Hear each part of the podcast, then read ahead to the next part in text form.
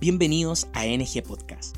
Somos un equipo de pastores y hermanos amigos de distintas iglesias bautistas comprometidos con una causa en común, animar y capacitar al pueblo de Dios con el fin de alcanzar con el Evangelio de Jesús al mundo entero en nuestra generación.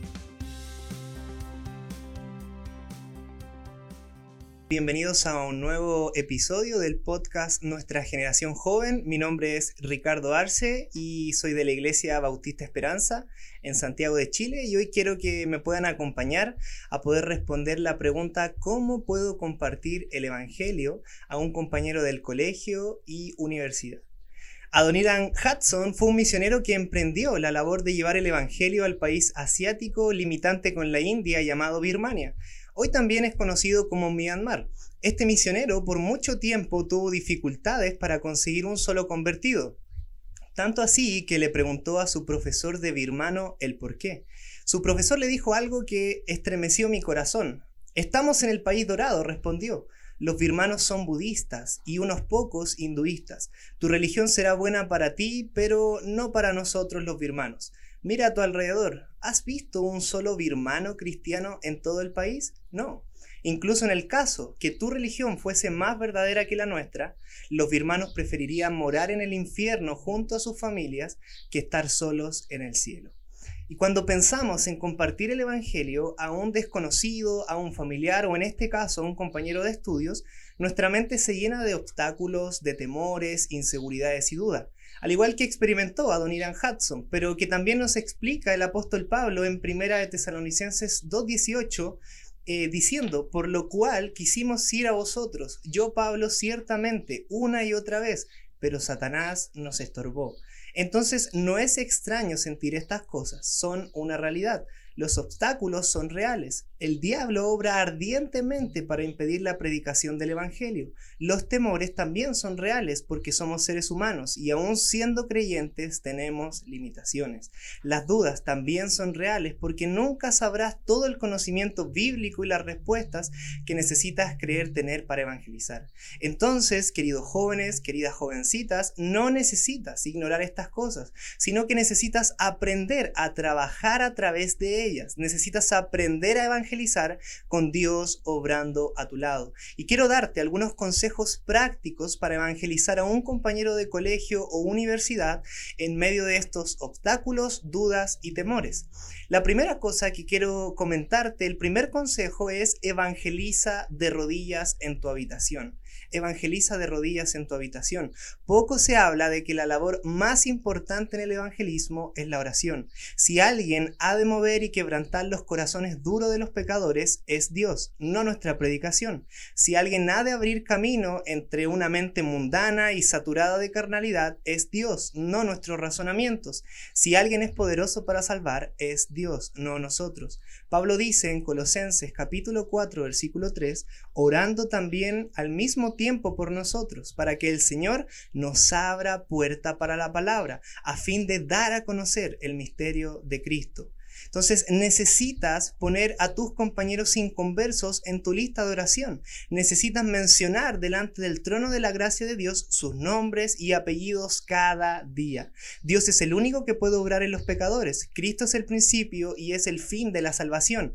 Y tu predicación es solamente un medio usado por Dios. Entonces debes entregar en oración la dirección a Él. Este tiempo en oración te ayudará también a conocer a Jesús en la intimidad y así no necesitarás métodos de evangelismo porque conocer a Jesús en una relación te lo da todo para el evangelismo.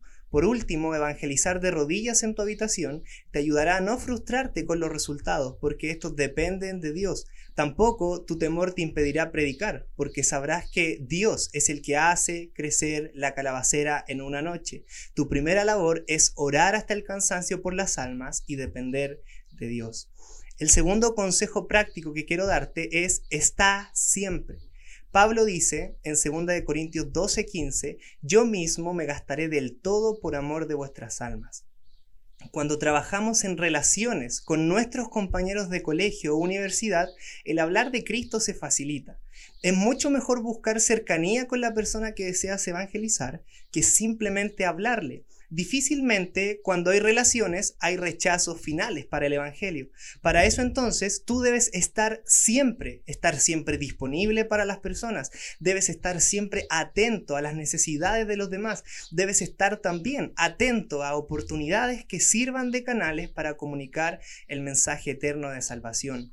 Si amas las almas y deseas su conversión, gástate a ti mismo, entrégale a las personas el mejor carácter de Cristo en Debes estar siempre allí, siempre tu compañía y disposición llamarán la atención del inconverso. Quizás puedes invitarla a comer, eh, quizás puedes abrir tu vida, permíteles que te conozcan, que vean tu vida cristiana como algo bueno, como una vida contenta, una vida llena de gozo. También conoce sus historias, conoce la vida de tus compañeros, sus trasfondos y con ello busca una relación. Esa relación te va a ayudar a abrir una puerta para el Evangelio. Entonces debes estar siempre allí.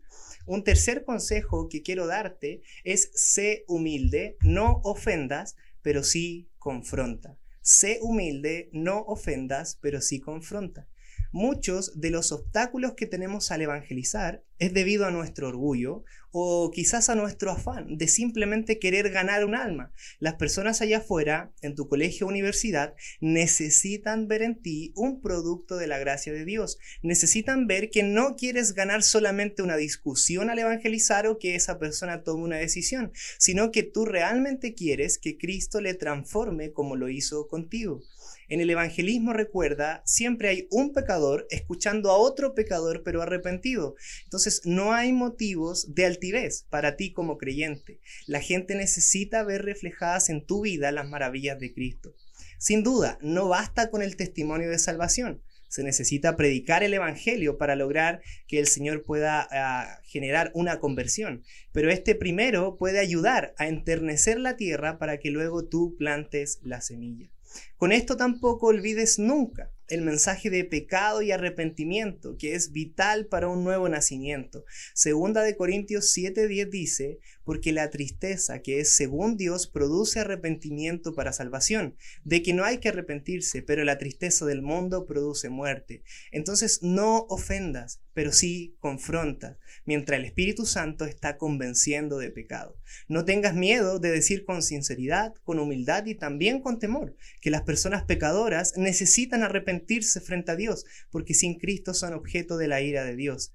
Si está en juego el destino de un alma, debes predicar esta parte del Evangelio con humildad, pero debe ser predicada, debes confrontar a tu compañero de colegio o de universidad. Y el último consejo práctico que quiero entregarte hoy es usa tu iglesia local usa tu iglesia local.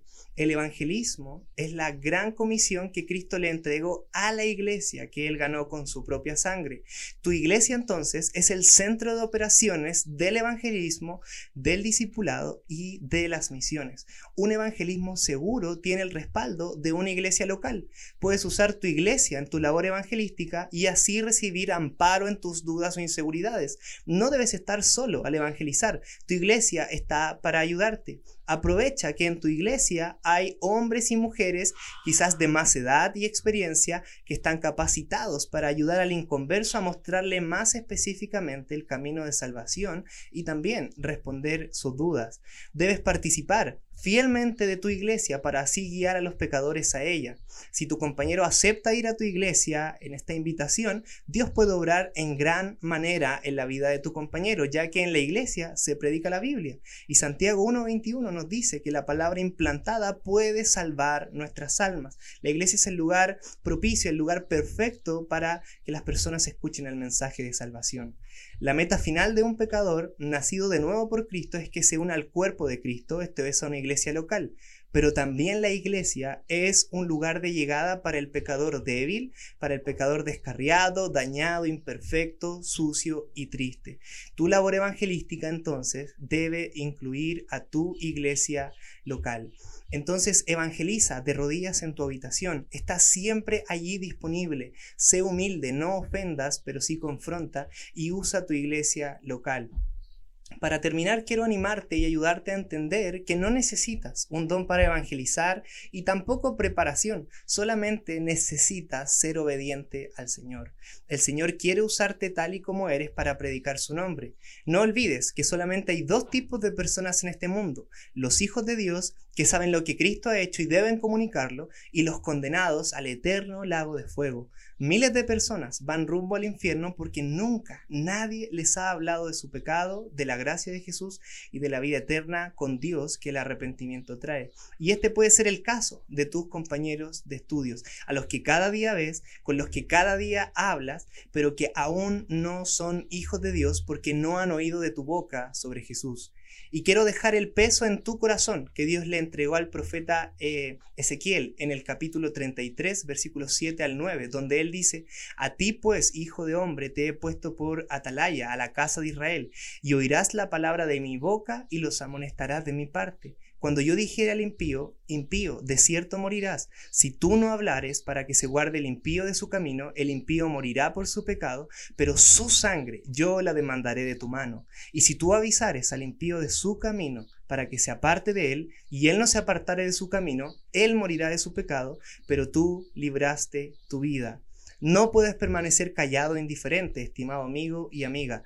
Es una de tus mayores responsabilidades como creyente advertir a tus compañeros impíos y perdidos del colegio o universidad de su, camino y de su condenación. La evangelización es urgente, las almas perdidas son muchas y el nombre de Jesús y su sacrificio es precioso. Debe conocerse en todo lugar, en todo tiempo y por todos. Y me gustaría terminar con una frase que un día un amigo me escribió es la siguiente, que el corazón de Dios sea tu corazón, que su misión sea tu misión y el ver un alma arrepentida tu delicia. Dios les bendiga. Gracias por escuchar el podcast de nuestra generación. Esperamos ser de bendición para tu vida y ministerio. Para conocer más sobre nuestro ministerio puedes visitar el blog nuestrageneración.org. No te pierdas el siguiente episodio, te esperamos.